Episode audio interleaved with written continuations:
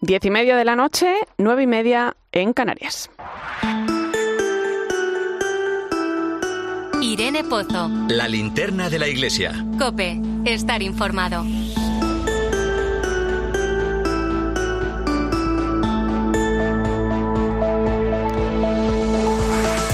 ¿Qué tal? Muy buenas noches. Vaya semana intensa en cuanto al panorama político y todo lo que lo, rodea se refiere. En este contexto, que además está ocupando gran parte de la actualidad y que nos deja ante una realidad plagada de dudas e incertidumbre uno se pregunta por el verdadero sentido de la política, por promover el bien común, algo a lo que estamos llamados todos. También la Iglesia, donde existen muchas iniciativas que tratan de construir una sociedad más justa y fraterna, en definitiva una sociedad que no deje atrás a nadie. Esa es la caridad política de la que tantas veces escuchamos hablar en la Iglesia y que a menudo se nos hace difícil comprender. Está claro que la Iglesia ni es ni tiene un partido político, pero su doctrina social impulsa también a trabajar por ese bien común en vista a los grandes desafíos que propone el mundo de hoy en torno a la educación, a la vida, a la familia y que al final es en la vida política donde se disputan estas cuestiones. Por eso también la Iglesia nos llama a promover una cultura política en favor del diálogo, del encuentro, la concordia, el respeto, la tolerancia. No hay más que leer la encíclica Fratelli Tutti del Papa Francisco para entenderlo, porque muchas veces da la sensación de haber perdido la referencia al bien común y parece que las motivaciones se mueven por otros intereses. El Papa en Fratelli Tutti nos da las claves de una buena política, la mejor política, dice, que trabaje por grandes principios y apueste por un servicio al bien común a largo plazo, que no busque únicamente garantizarse los votos y sea capaz de generar recursos para el desarrollo de vida de las personas, que propicie el encuentro y la escucha del punto de vista del otro, facilitando que todos tengan un espacio para el diálogo, que promueva una economía que favorezca la diversidad productiva y la creatividad empresarial. A eso estamos llamados también los cristianos, cada uno desde la realidad que vive, para ayudar a abrir esos procesos y lugares de diálogo y reflexión, para ser punto de encuentro, para tender puentes y para ofrecer esperanza a un mundo que vive sediento de fe. Bienvenido a la Linterna de la Iglesia. Te saluda Irene Pozo en este viernes 17 de noviembre. La Linterna de la Iglesia. Irene Pozo. Cope estar informado. Como cada viernes, ya sabes que puedes seguirnos a través de las redes sociales. Estamos en Iglesia Cope en Facebook y Twitter hoy con el hashtag linternaiglesia17n.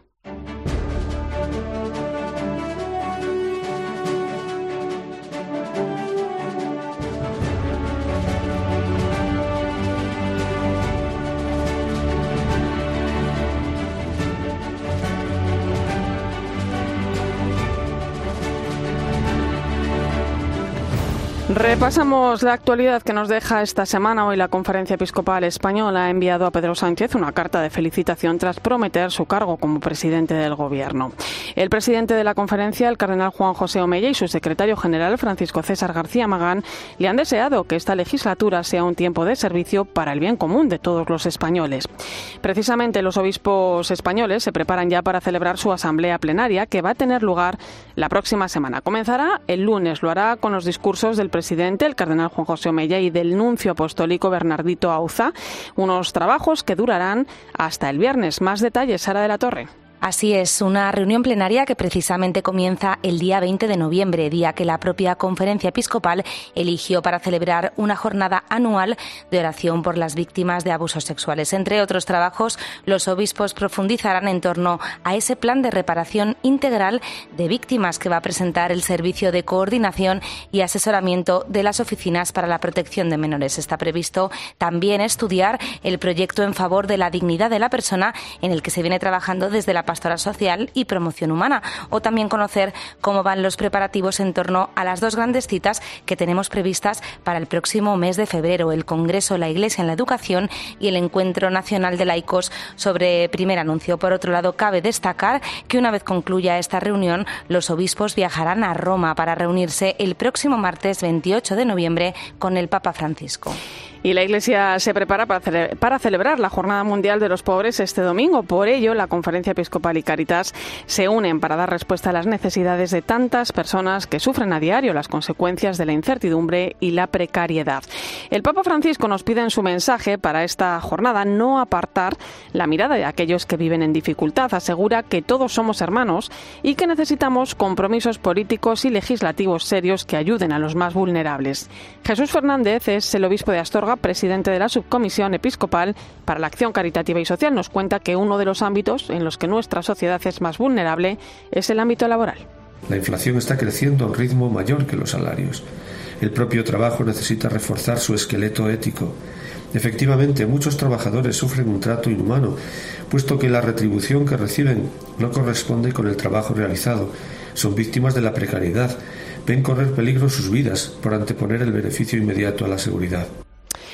También este domingo la Iglesia se une al Día Mundial en recuerdo de las víctimas de accidentes de tráfico que promueve la ONU desde el año 2006. Para ello, el Departamento de Pastoral de la Carretera va a celebrar en Madrid una misa por todas las personas que han muerto en estos siniestros. Tendrá lugar el domingo en la Basílica de la Concepción y estará presidida por el obispo auxiliar de Madrid, Juan Antonio Martínez Camino. El director del Departamento de esta Pastoral de la Carretera, José Aumente, nos cuenta que en lo que llevamos de año han muerto ya más de mil personas que circulaban por España con sus coches. La iglesia que ha perdido en la carretera, pues ha perdido a sus hijos. Entonces la iglesia que es madre tiene que estar donde están sus hijos, unos a llorar los que se han sobre todo encomendarles a la misericordia de Dios, y otro acompañar también a los que han, querido, que han quedado mal heridos, y muchísimas, muchísimas familias rotas, muchísimas rotas. Desde esta semana ya podemos inscribirnos al Congreso La Iglesia en la Educación, que tendrá lugar en Madrid el próximo 24 de febrero. Durante estas semanas de atrás se ha realizado una fase previa a este encuentro. Se han llevado a cabo distintos paneles de participación por varias diócesis españolas, talleres en los que se han presentado 78 proyectos educativos distintos. Ahora desde el Congreso invitan a toda la comunidad educativa a dejar sus experiencias y reflexiones sobre lo vivido hasta ahora y sobre el presente y el futuro de la formación católica. Raquel Pérez San Juan es la directora de la Comisión Episcopal para la Educación y Cultura.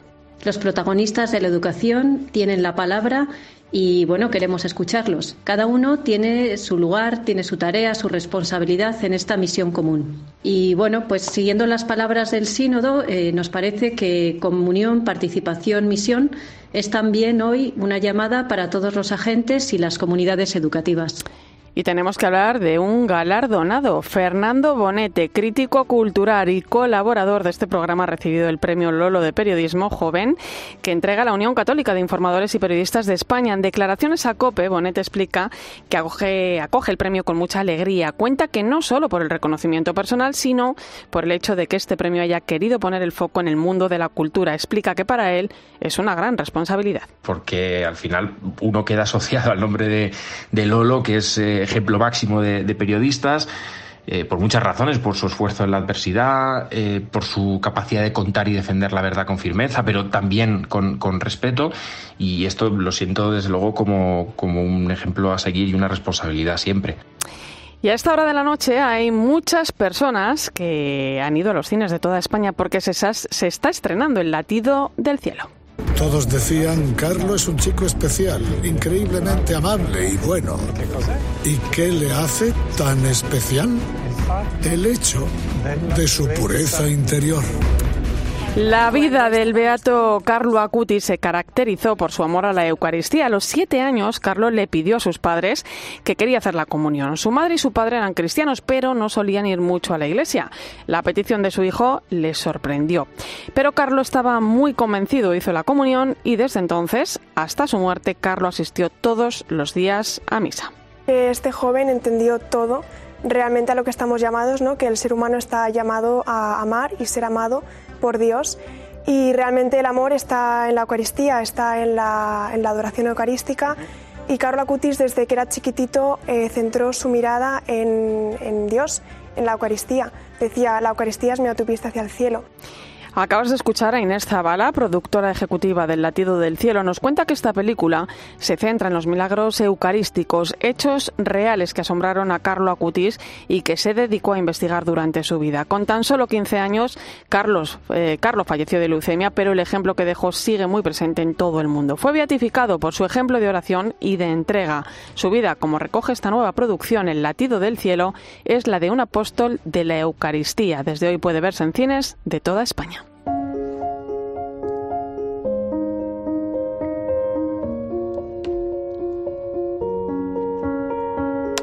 I'm going on during this time. I feel there's no one to save me. This all and nothing really got away, driving me crazy. Consuelo, una vecina de Sevilla, guarda en su casa una carta muy especial. La escribió su tío Cristóbal Pérez, que se encontraba en la cárcel. Aquella carta iba dirigida a su mujer, Apura. Cristóbal sabía que iban a fusilarlo y quiso despedirse de ella. Consuelo, la sobrina nieta de Cristóbal, nos lee el final de esta carta que ella conserva. Me despido de ti, a ti nada te digo, si llegara a morir, solo te encargo que encargo que me encomiendes mucho al Señor. No debo a nadie y quien me debe a mí todo queda pagado. En la cárcel en la que se encontraba Cristóbal, en Cazalla de la Sierra, en Sevilla, siguió ejerciendo el oficio que había realizado toda su vida, el de farmacéutico. Su celda en esta prisión fue llamada por el resto de presos como la botica. Allí se acercaban todos aquellos que tenían algún problema de salud y él hacía lo posible por curarlos. También acompañaba a todo el mundo y les daba ánimos.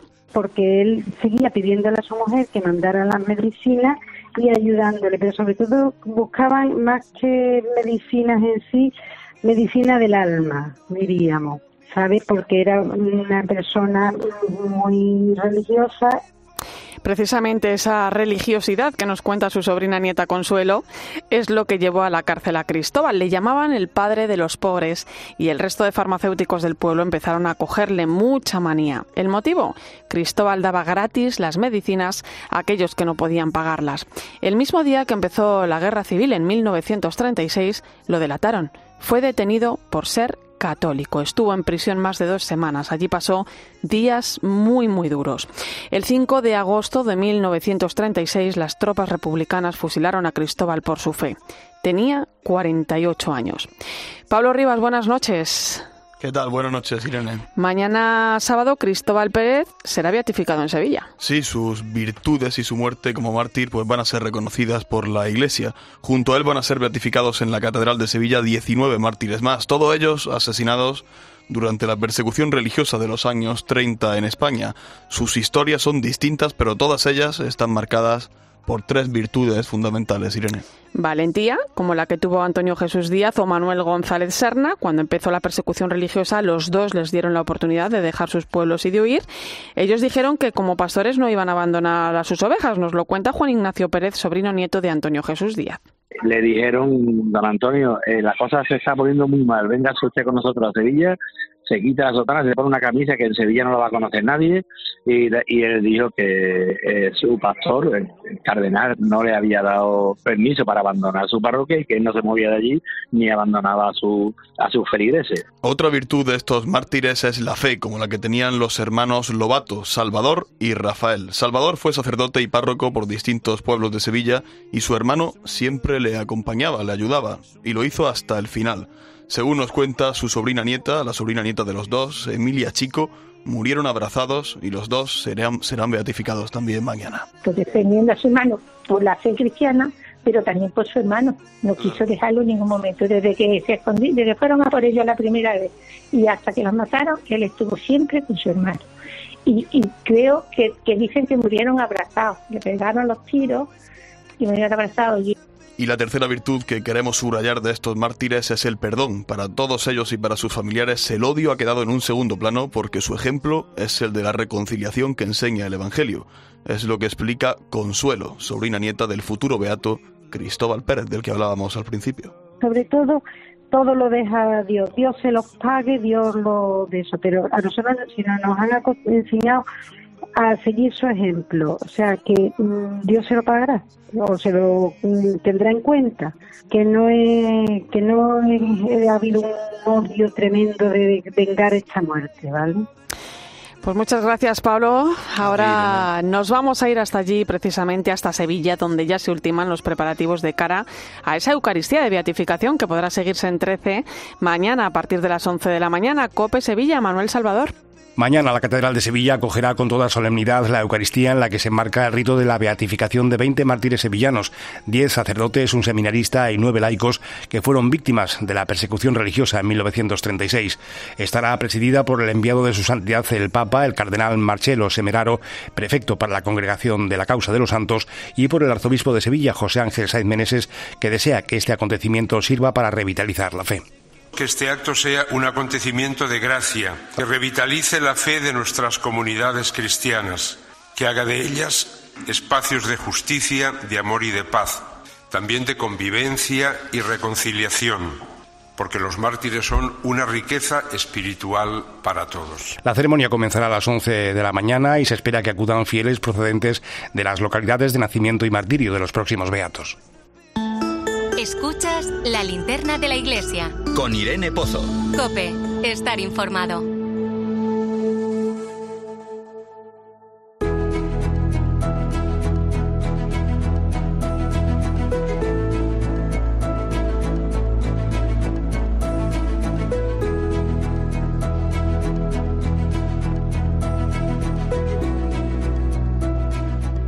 Desde hoy hasta el domingo se está celebrando el Congreso Católicos y Vida Pública que desde hace 25 años nos habla de la importancia de la presencia cristiana en los distintos espacios de la sociedad, no solo en el mundo de la política, también de la economía, la cultura, lo social. 25 años como punto de referencia y reunión de los católicos y a la vez promoviendo su participación en el foro público de forma que la fe no quede reducida solo al ámbito privado. Un espacio que durante todos estos años ha sabido ir adaptándose a las necesidades de cada momento y a los tiempos que como iglesia pues nos han tocado vivir. Voy a saludar a su director Rafael Sánchez Saus. Muy buenas noches. Hola, buenas noches, Irene. Y además se celebra con un lema de lo más sugerente y de lo más atrevido, vivir, compartir, anunciar, evangelizar. ¿Por qué? Bueno, porque haciendo balance de lo que a lo largo de estos 25 años hayamos querido hacer, pues nos dábamos cuenta que, más allá de la infinidad de actos de todo tipo que se habían celebrado y de experiencias, pues que se podían resumir en eso de eh, vivir, eh, compartir, anunciar, pero el objetivo de todo era evangelizar y que si eso no lo habíamos logrado, pues no habíamos hecho nada. Entonces queríamos remarcarlo por eso es evangelizar en los carteles del Congreso y en toda la propaganda pues aparece resaltado, ¿no? Ese es el objetivo del Congreso, evangelizar la vida pública. Son muchas las personas inscritas al Congreso que creo que ha eh, sorprendido, ¿no? Eh, su participación, en participación. Eh, también puede seguirse a través de la web congreso.cu.es. ¿Qué vamos a encontrar en esta 25 edición de Católicos y Vida Pública? Bueno, hemos tenido una primera sesión, pues propiamente esta mañana, conmemorativa de esos 25 años, pues centrada en lo que el Congreso ha sido y en un poco de examen de la sociedad que había entonces y lo que eh, la sociedad española actual, ¿no? Haya habido una ponencia brillantísima, muy potente, de Jaime Mayor Oreja, que fue además el primero de nuestros ponentes hace 25 años y por eso le ofrecimos esta conferencia verdaderamente pues ha hecho un, examen más que del pasado, del presente, de, una extraordinaria potencia, como digo. Y después, pues por la tarde, fijándonos en otro asunto, pues de muchísima actualidad y desgraciada actualidad, como es eh, los conflictos en Oriente Medio, pues hemos contado pues con, con la presencia del eh, embajador en España de la, de la Liga de Estados Árabes, Malectual, que nos ha hablado porque él es cristiano y católico, eh, siendo embajador de la Liga de Estados Árabes y, nos ha hablado de la situación de los cristianos en Oriente Medio en general, pues también con un conocimiento muy, muy a fondo, muy personal y con mucho testimonio de la situación allí, ¿no? Tanto en los distintos países árabes como ahora, pues en medio del conflicto entre, entre Israel y, Gaza y demás, ¿no? Entonces, bueno, creo que ha sido, junto con los talleres que han comenzado también hoy y otras actividades, pues, pues una jornada muy intensa y este es el, lo que nos proponemos seguir haciendo en los próximos días. De hecho, eh, Rafael, en la apertura de este congreso que tenía lugar también esta mañana, eh, el conciliario nacional de, la ACDP, de la acción de la Asociación Católica de Propagandistas, ¿no? don Fidel Herráez, hacía referencia eh, a su identidad, ¿no? Recordaba, de hecho, las palabras del Papa Francisco, ¿no? Hacen falta personas con fe en sus propias vidas que marquen el camino y mantengan viva la esperanza, ¿no? Esto ha sido, es y será católicos y vida pública, ¿no? Sí, claro, nosotros pues, mucho antes, desde que el Papa Francisco fuese Papa, pues estábamos en eso, ¿no? Es decir, en, alimentar la esperanza eh, eh, a través de un procedimiento, ¿no? Que es el procedimiento del encuentro. ¿eh? Por eso el lema de este año es vivir, vivir, compartir, anunciar. El encuentro entre quienes, pues en primer lugar y fundamentalmente entre los propios católicos, el cimentar nuestra unidad y desde ahí, pues esa unidad salir lanzados hacia el resto de la sociedad eh, con proyectos, con experiencias, etcétera. Esa es la idea inicial que naturalmente pues en 25 años pues se ha ido modulando en muchos eh, temas concretos cada cada año tiene un, un, aspecto concreto que se trata ¿no? y, y, y en conjunto, pues como nos decía un famoso periodista hace unos años, vamos, el año pasado me decía, eh, Rafael, tengo todas las actas de los 25 congresos y es el monumento más explícito acerca de lo que ha sido la vida de la Iglesia y de los católicos en España en estos años, porque siempre hemos procurado ir pues al, hilo de las preocupaciones de, la Iglesia y de los católicos españoles. Claro, eh, Católicos y Vida Pública, Rafael, eh, ha sabido adaptarse, ¿no? Mejor o peor, pero bueno, eh, se ha ido adaptando al paso de los años a cada momento, ¿no? Con, con los desafíos, ¿no? Que se iban presentando.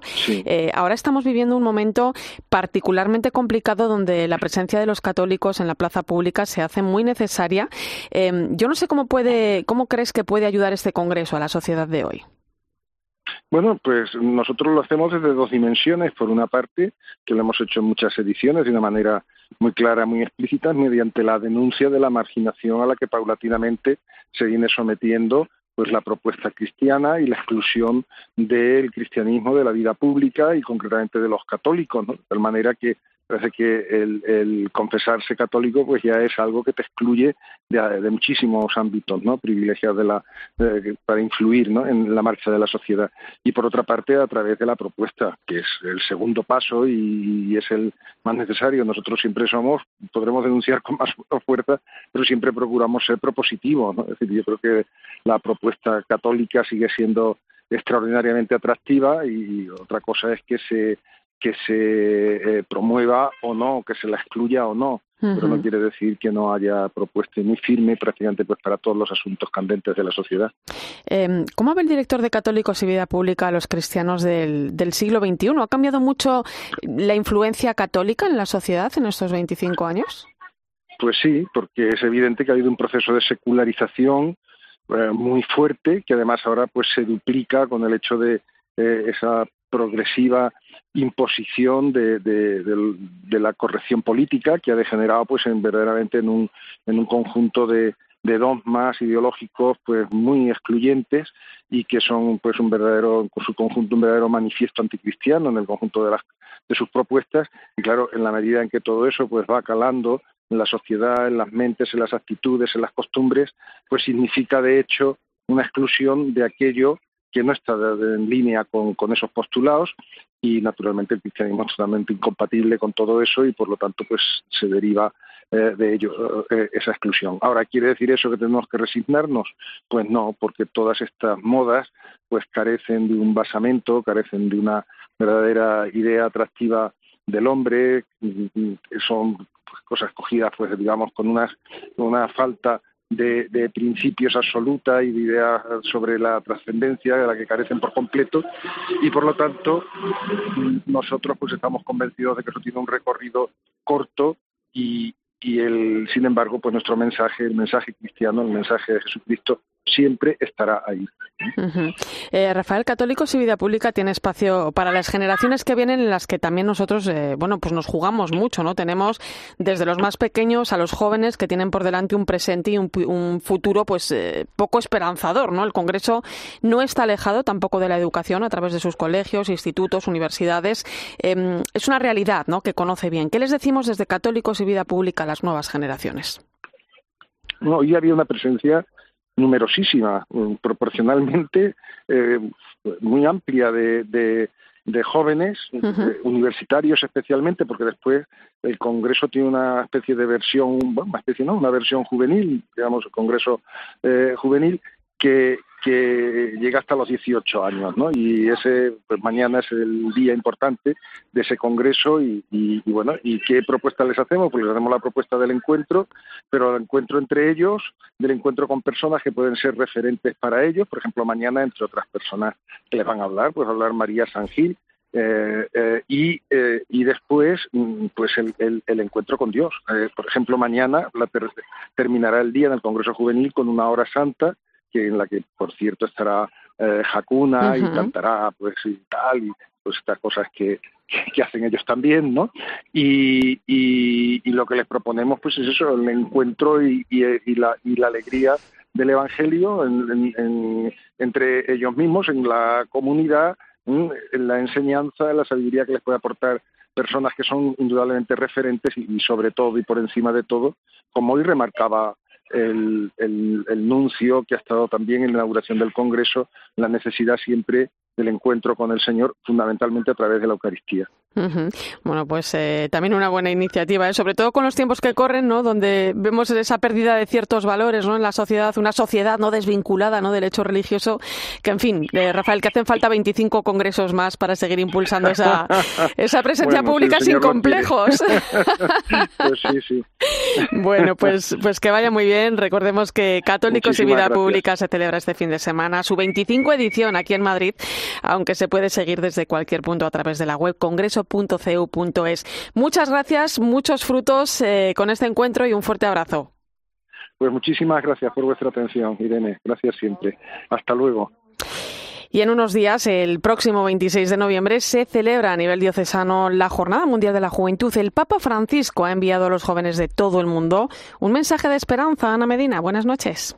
Muy buenas noches. La semana que viene, diócesis de todo el mundo celebran la Jornada Mundial de la Juventud, que a diferencia de la que se celebra cada cuatro años, en Lisboa, por ejemplo, este pasado mes de agosto, es una invitación a que cada iglesia particular atienda, acompañe y rece por sus jóvenes. El lema de este año es alegres en la esperanza y para ella el Papa ha hecho público un mensaje que no tiene desperdicio. En él Francisco los invita a los jóvenes a las próximas citas mundiales en Roma en 2025 y Seúl en 2027, pero también les aclara una cosa, la alegría en la esperanza no es fruto del esfuerzo humano, del ingenio o del arte, sino del encuentro con Cristo. El Papa reconoce a los jóvenes que conoce su situación vital, una época donde la esperanza parece ser la gran ausente, donde los los jóvenes están encerrados en prisiones oscuras, dice el Papa, como demuestra el alto número de suicidios entre jóvenes en el mundo. Pero incluso donde parece imposible, el Papa reconoce que pueden nacer la alegría y la esperanza. Este mensaje es un canto a mirar con verdad a la juventud de hoy, a no ser ingenuos en el análisis de la realidad, pero a la vez a dejar que arraigue la chispa de la esperanza, con la oración y dando testimonio diario de ello en lo cotidiano, por ejemplo, compartiendo noticias, les anima el Papa, que den luz en las redes sociales que ellos, de forma natural, habitan.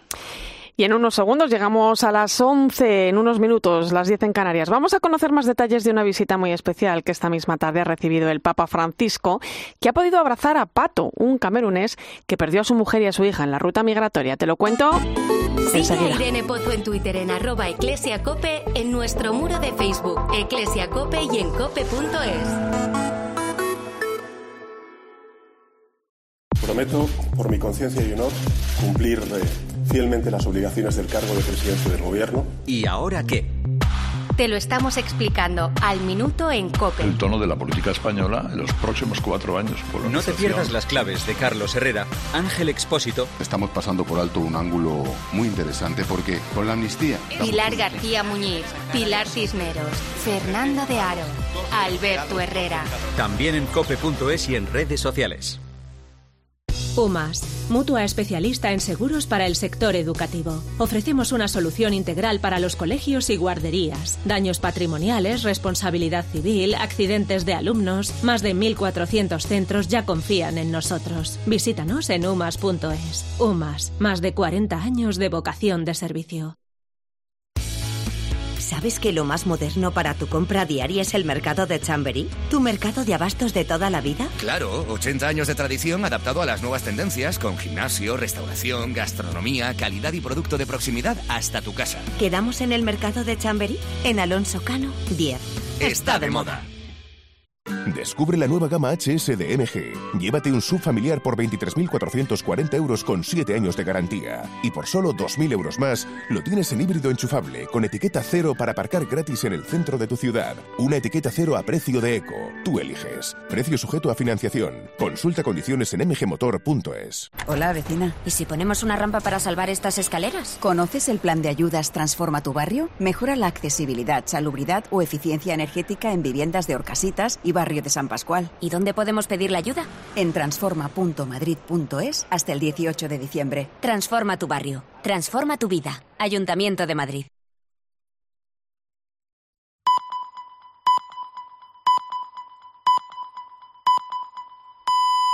Once de la noche, 10 en Canarias. Irene Pozo. La linterna de la iglesia. Cope. Estar informado.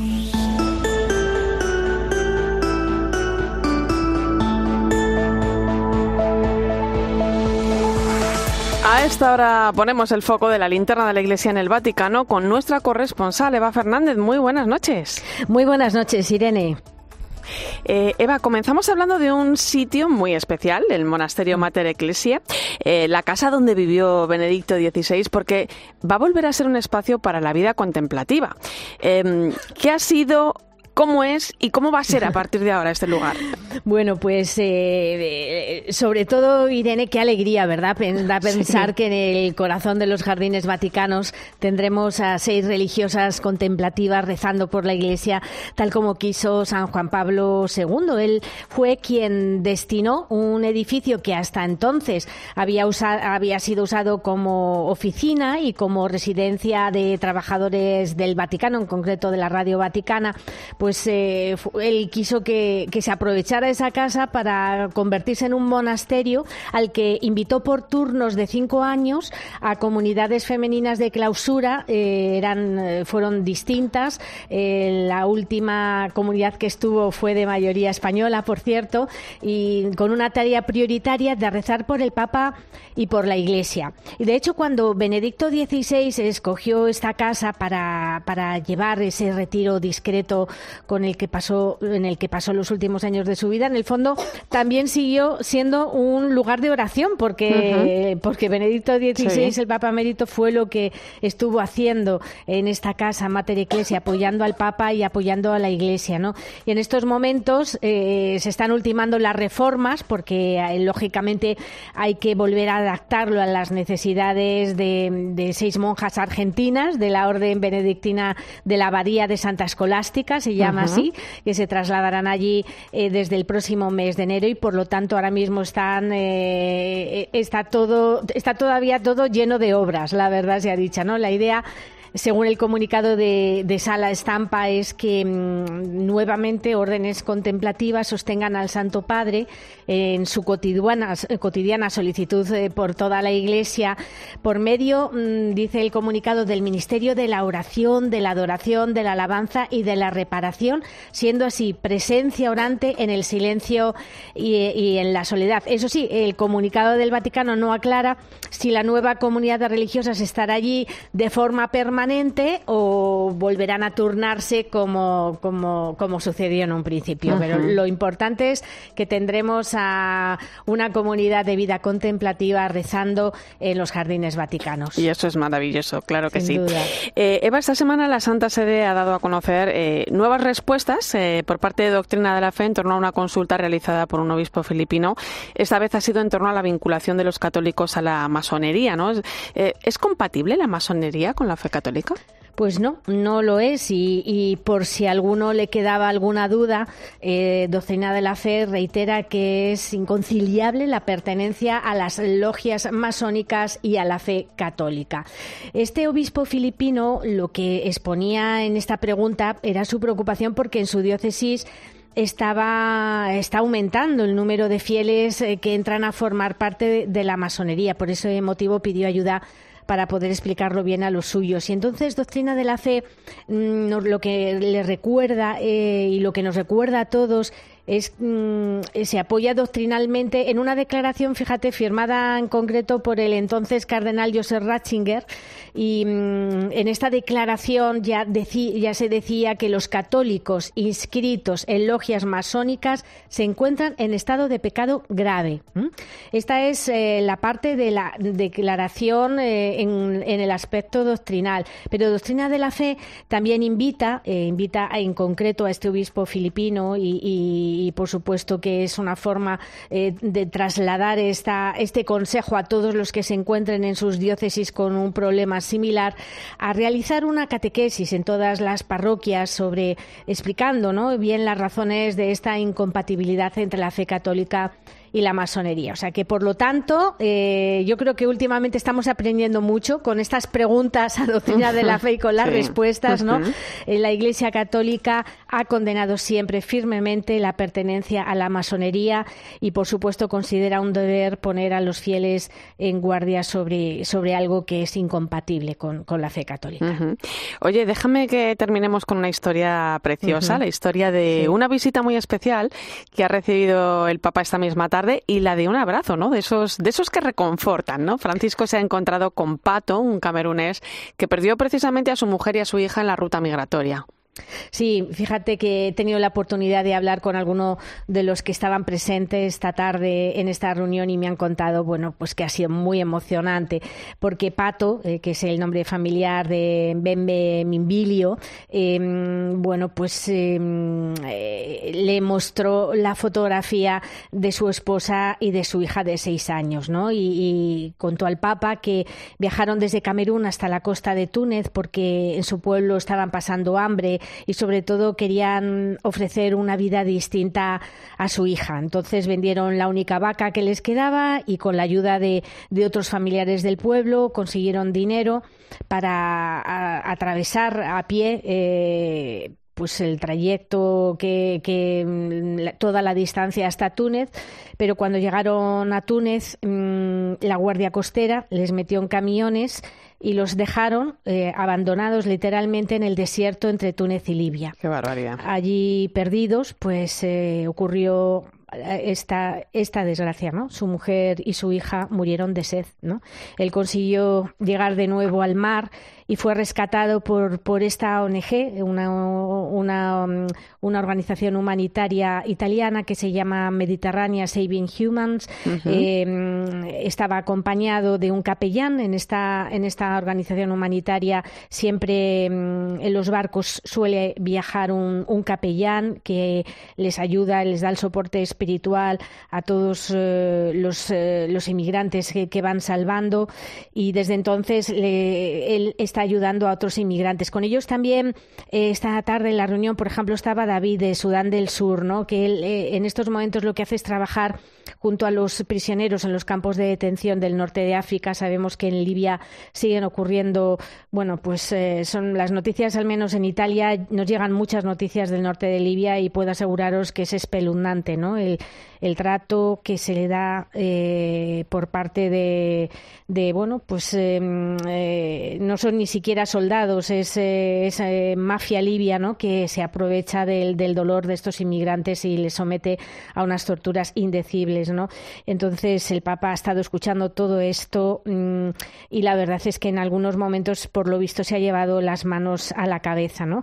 Al despedirse les ha agradecido a todos porque había estaban presentes también eh, Em, voluntarios que trabajan en el rescate de, de, inmigrantes en el Mediterráneo y les, eh, y les recordó ¿no? que los que tenemos el privilegio de, nacer en un lugar donde, donde podemos estudiar, donde podemos trabajar, pues eh, es un privilegio, pero se convierte en una deuda. ¿no? Y, mm, al despedirse les aseguró oraciones por todos, eh, pidió también que rezaran y rezaron allí por todos los que trabajan, por los demás, por las personas que, que no han llegado a, a cruzar el Mediterráneo, por los que se encuentran en los campos de detención, de detención y por todos los que sufren. O sea que ha tenido que ser una reunión muy emocionante en la casa de Santa Marta y desde mm. luego pues eh, yo creo que todos nos quedamos con la historia de Pato y, que y seguro que ya ahí se ha creado una gran amistad entre, entre Pato y el Papa Francisco. Hombre, que son historias, Eva, que nos enseñan muchas cosas, ¿no? Y, que a pesar de la tragedia, ¿no? Pues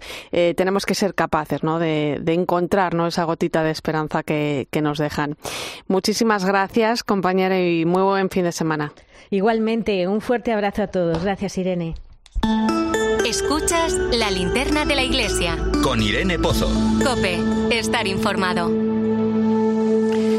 11 y 9 minutos de la noche, 19 en Canarias. Entramos en tiempo de, tertulia hoy con el análisis del profesor de la Universidad Pontificia Comillas, Fernando Vidal. Muy buenas noches. Muy buenas noches. Y Laura Daniele, del Gabinete de Prensa de Cáritas Española. Bienvenida. Muy buenas noches. Bueno, pues este domingo vamos a celebrar una nueva Jornada Mundial de los Pobres y el Papa Francisco nos invita en esta ocasión a no apartar la mirada de las nuevas formas de pobreza, porque pobre no es solo la persona que se encuentra pidiendo limosna en la calle, como muchos pueden imaginar, ¿no? Lo que el Papa nos pide es no apartar la mirada ante, ante las personas que están en dificultad, ¿no? Yo os pregunto, ¿quiénes son los pobres de la sociedad actual? Bueno, eh, es verdad que estamos muy acostumbrados a asociar ¿no? la pobreza con miseria, pero la miseria no es toda la pobreza, ¿no? La pobreza es, la descubrimos cuando cuando nos damos cuenta que nos hemos dado unas condiciones para vivir y hay mucha parte de la población que no llega a esas condiciones entonces, por eso es cuando, cuando hablamos, ¿no? De que, de que, bueno, que la mayoría de la población sale una semana de vacaciones al año, o come carne, pescado y pollo tres veces a la semana, pues hay una parte de la población que no, que no puede hacer eso, que no tiene acceso a esa vida que nos hemos dado como sociedad.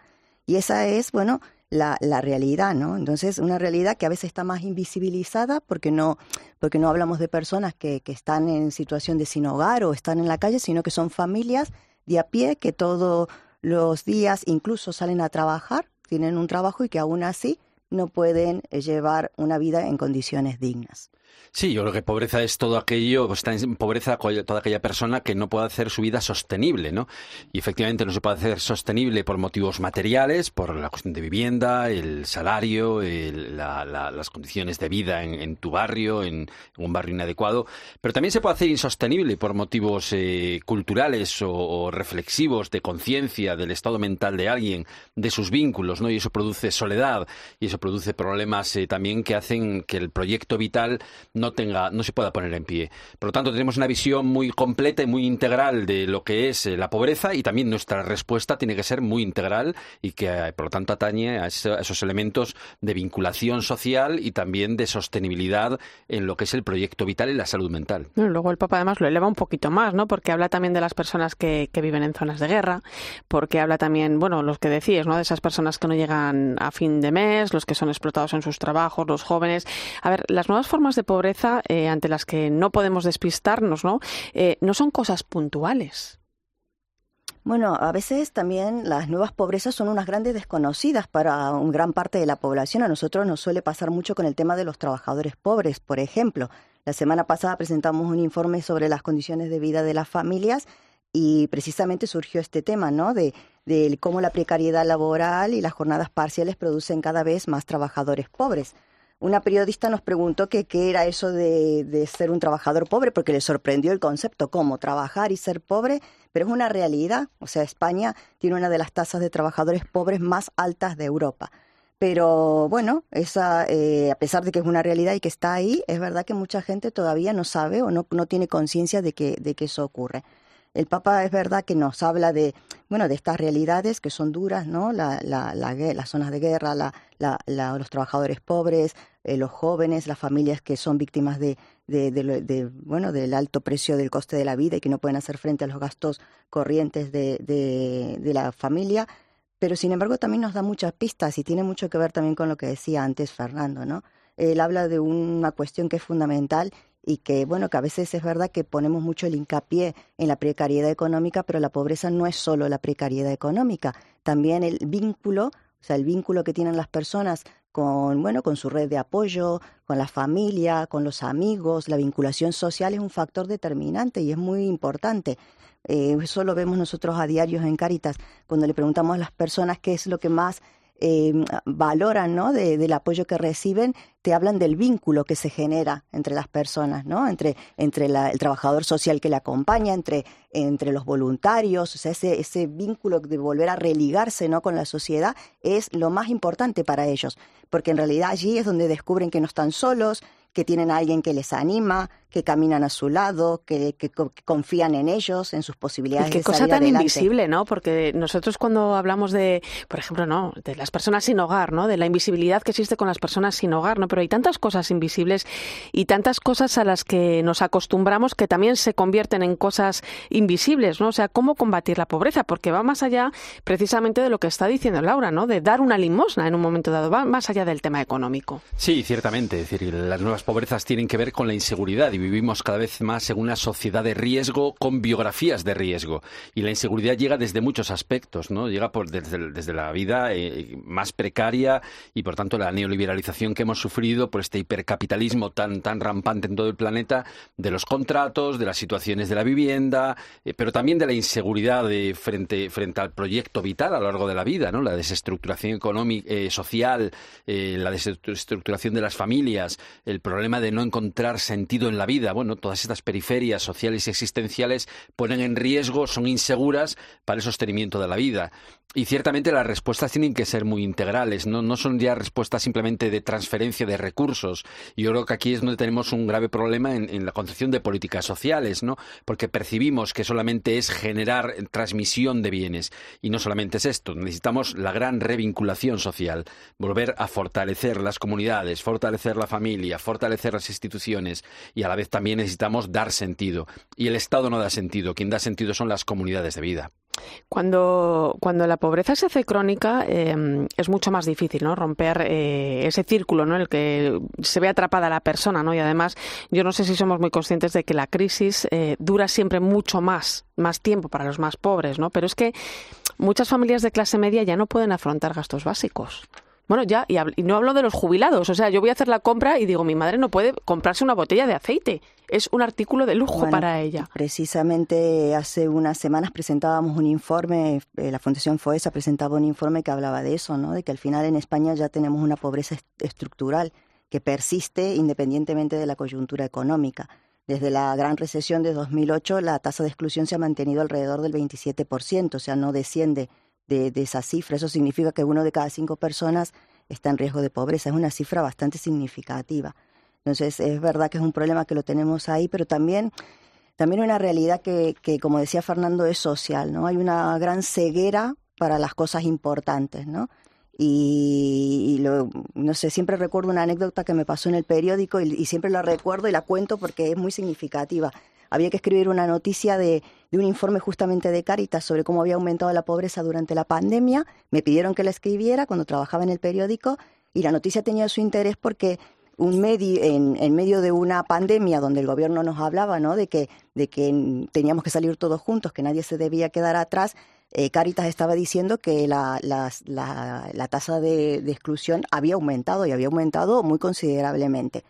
Entonces, bueno, me puse a escribir la información que iba bastante grande con sus columnas, titulares, fotos y demás. Y, y, nada, y a mitad tarde aquello quedó en una nada, en una media columnita de nada. Y digo, ¿pero qué ha pasado aquí? Porque suele ser habitual de que las informaciones son importantes a las 10 de la mañana, pero a las 8 de la noche todo cambia. Y resulta que mi gran decepción me llevé cuando vi que el tema que había desbancado a, ¿no? a la situación que vivían muchísimas, muchísimas personas era la ley de bienestar animal. Entonces mm. aquello de, ¿no? que iba a salir grande con la situación de pobreza de muchas familias se fue cambiando por unos perritos que estaban ahí ¿no? preocupados por si, estas, si estos perritos iban a pasar a ser miembros de la familia o no, eh, si iban a poder quedarse en casa eh, más de 24 horas solos o alguien tenía que estar a su cuidado durante todo. Y entonces ahí dije, bueno, pucha, esa es también la escala de valores que tenemos como sociedad, ¿no? Que es más importante a veces una mascota que, que, la tiene, ¿no? Para muchas, para muchas familias, pero que pasa a ser incluso más importante que la vida de tantas personas que pasan situaciones tan difíciles. Claro, porque nos hemos hecho bastante resignados a mm. una estructura social que ha cambiado, ¿no? Nosotros mm. antes aspirábamos a una sociedad que tenía como forma de rombo, ¿no? Donde la clase media era muy grande y sin embargo la estructura social, la estratificación ha cambiado a, a una figura que más bien tiene forma de reloj de arena, donde la clase media se va haciendo cada vez más pequeña y se va polarizando socialmente. Y hay tres datos en el informe que, nos muestran cómo esa polarización, esa desigualdad eh, aumenta, ¿no? La inflación dice el informe dice este informe de, de la Fundación FUESA, la inflación ha aumentado los gastos familiares en el 30%. Y sin embargo, los salarios desde, el 2008 solo han aumentado en su conjunto en la sociedad un 11%. Pero si nos damos cuenta de la, de la capa más pobre, en realidad no aumentó un 11% los salarios desde el 2008, aumentó solo un 0,5%. Y luego yo creo que hay otro dato espeluznante, ¿no? En 1987 hacía falta una renta de 2,9 años con todo tu salario para pagar el piso hoy es de 7,7. Entonces, claro, nos habla de una estructura social, una estratificación cada vez más desigual y que nosotros casi nos hemos dado vencido, nos hemos acostumbrado a ello y no podemos acostumbrarnos a ello, no puede haber indiferencia. Tenemos que tender a una mayor equidad social porque es seguridad para nuestros hijos y para nuestros nietos y para nosotros mismos. Y en ese informe, además de, de Caritas y la Fundación FOESA, que se presentó hace unos días, ingresos y gastos, una ecuación que condiciona nuestra, nuestra calidad de vida, hay un dato más, ¿no? Y es que dice que el 16,8% de las familias quedan por debajo del umbral de la pobreza severa una vez que pagan la vivienda y los suministros básicos. Eh, ¿Creéis que somos capaces de poner un verdadero rostro a la pobreza? ¿no? Porque yo creo que uno eh, mira a la gente que está en situación de calle y lo entiende perfectamente. Mira a la gente que está en las colas del hambre y lo entiende perfectamente. Pero hay muchas personas en nuestro barrio, en nuestras ciudades, eh, más cerca de lo que nosotros nos pensamos. ¿no? O sea, la pobreza sigue siendo invisible. Sí, estamos hablando de que, ese, de que eso es vivir por debajo de 300 euros semanales. Yo creo que ahí nos hacemos algo más, algo más idea, ¿no? Sí, también justamente esta semana el equipo de la Fundación FOESA estaba en Málaga presentando un informe sobre una barriada muy pobre que se llama Los Asperones de Málaga. Mm, por cierto, mañana, mañana en 13 a partir de, la una de la tarde vamos a ir allí a Asperones para conocer ese, y la verdad que la historia es muy interesante porque los vecinos que viven allí, eh, que llevan muchos años abandonados por todos, por mm. la administración, por todo, porque se supone que estaban ahí por un periodo de tiempo muy muy corto mientras les recolocaban, pero llevan ahí 30 años viviendo. Más gente que provenía de chabolas. Muy temporales. Muy temporales que han estado 30 años viviendo ahí que ya no tienen entonces ellos decían que describían a su barrio como un cementerio de vivos. Entonces, claro, la frase me, me chocó mucho porque eh, comparar el sitio en el que vives como un cementerio de vivos, ¿hay algo más desesperanzador? Y llevan ahí 30 años, Pero Laura. ¿sabes? Asperones estaba entre la perrera y un desguace. un desguace, Era bastante interesante. Y está como a unos 3 kilómetros del mar y la mayor parte de los niños, cuando yo estuve allí, no había visto el mar. Estos son rostros concretos de lo que supone mm. la pobreza, porque supone aislamiento. es una barriada que, en la que agruparon a, personas que provenían de chabolas eh, de manera provisional, pero 30 años después esas personas siguen ahí. Y con sus terrenos se construyeron viviendas que obtuvieron pingües beneficios. Claro. Y lo más triste no es que las personas que, que están allí, que son adultos, que piensan que su vida va a acabar ahí, que ya no van a poder salir de esa situación, sino que saben que sus hijos también van a seguir viviendo ahí, porque al final... Que niños que solamente han conocido eso. Claro, porque lo que, lo que dicen todos los estudios y todos los expertos y todos coinciden en lo mismo, es que al final la pobreza se hereda y se va transmitiendo de generación en generación. Oye, hay muchos factores eh, también, ¿no? La inestabilidad del empleo y la precariedad eh, también del empleo que sufren muchas personas, eh, pues no permiten desarrollar muchas veces un proyecto de vida, ¿no? Una vida digna. Si antes era difícil, la cosa se complica, ¿no? O la vivienda, que en los últimos años se ha convertido en un gran pozo sin fondo para muchas personas, sobre todo para aquellas con menos ingresos, ¿no? Al final, todo empieza a entrar como en una espiral, ¿no? De la que es muy difícil salir. Sí, es, es, verdad, es verdad. Es decir, fíjate, en personas sin hogar, más o menos nosotros en nuestra vida tenemos tres grandes momentos críticos eh, por una muerte, un pérdida de empleo, eh, un problema de salud mental, eh, una ruptura familiar, de la cual podríamos, digamos, esa, esa, crisis podría llevarnos a, una pobreza o podría llevarnos a, que nuestra vida se, se, hiciera un poco catastrófica, ¿no? Las personas sin hogar acumulan siete crisis de esas en solo un año. Realmente es, es unos, unos, una sacudida, unos descalabros tremendos, ¿verdad, Laura? Sí, sí, eso es una realidad al final. Eh, las personas sin hogares es, digamos, la, la, la, el punto más extremo de la exclusión, ¿no? es la peor situación posible. Y evidentemente la vivienda, no, no la situación de la vivienda en España no ayuda a mejorar la situación de todas estas personas, sino eh, todo lo contrario, la empeora. Laura, eh, Caritas tiene propuestas concretas que nacen eh, precisamente a raíz de este, de este nuevo informe que ha presentado la Fundación FOESA. Sí, esas propuestas sobre todo están, digamos, orientadas a dos puntos claves. Una es el empleo, ¿no? luchar contra la temporalidad de los contratos, la parcialidad de las jornadas, unos ingresos salariales que, salariales que estén acorde al aumento del, ¿no? del coste de vida.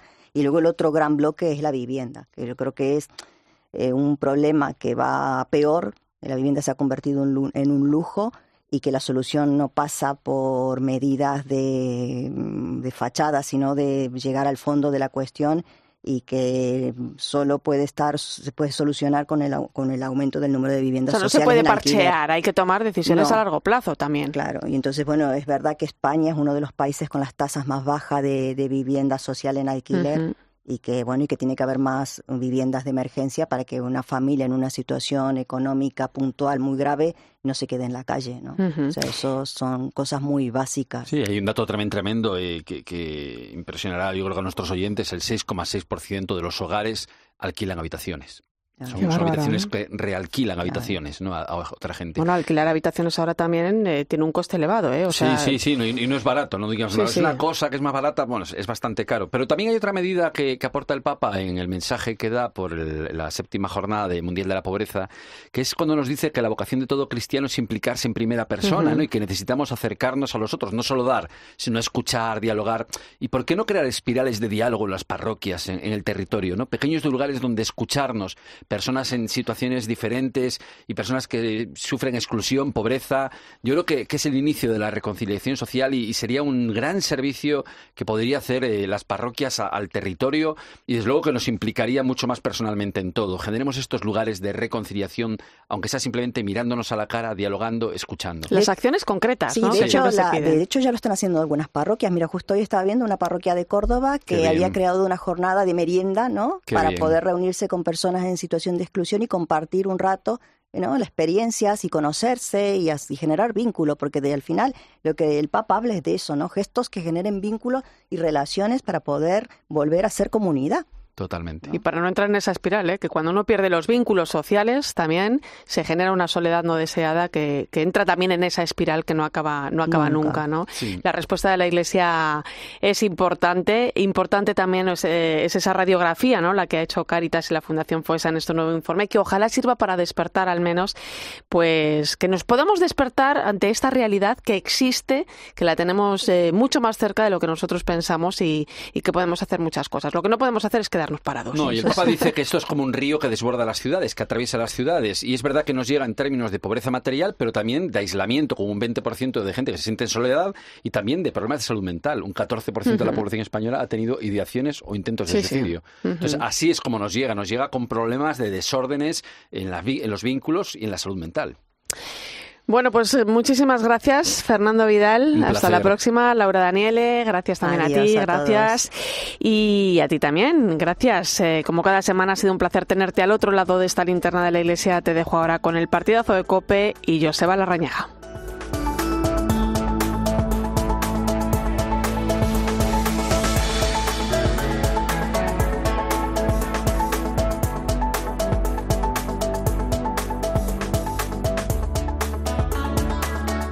Irene Pozo. La linterna de la iglesia. Cope, estar informado. Cope Madrid. 106.3 y Cope Más 94.8. Este Black Friday no te gastes el dinero, gánalo, porque es Black Friday. Yamóvil es el concesionario que más paga por tu coche si está bien cuidado y corremos con todos los gastos. Empieza a ganar dinero con Yamóvil, más de 50 años haciendo lo que más nos gusta, comprar tu coche. Navidad, Navidad. Qué feliz estás, pero no queda mucho. Es que ya he reservado mis comidas y cenas de Navidad en La Madreña y estoy deseando volver a probar su cachopo y su tarta de queso. Disfruta lo mejor de Asturias, del mar y de los valles asturianos, pescados, carnes y sus deliciosos postres. Entra en lamadrena.com y reserva tu Navidad ya. Vivir, compartir, anunciar, evangelizar. El 17, 18 y 19 de noviembre participa en el 25 Congreso Católicos y Vida Pública en Madrid. Fortalece el compromiso con nuestros principios y valores católicos. Una invitación para compartir los principios universales que inspiran nuestras vidas. Inscríbete en congreso.ceu.es. Te esperamos. Los Fernández son muy amables. Recogida a domicilio de cortinas y edredones, de alfombras y de tapices, limpieza y restauración. 91 308 5000. Black Friday en Fama Living. Si estás buscando un nuevo sofá, aprovecha los mayores descuentos reales del año. Tu tienda en famalivingmadrid.com. En la Tierra somos más de 7.000 millones de personas y todos generamos residuos. ¿De verdad crees que el usar y tirar va a durar para siempre?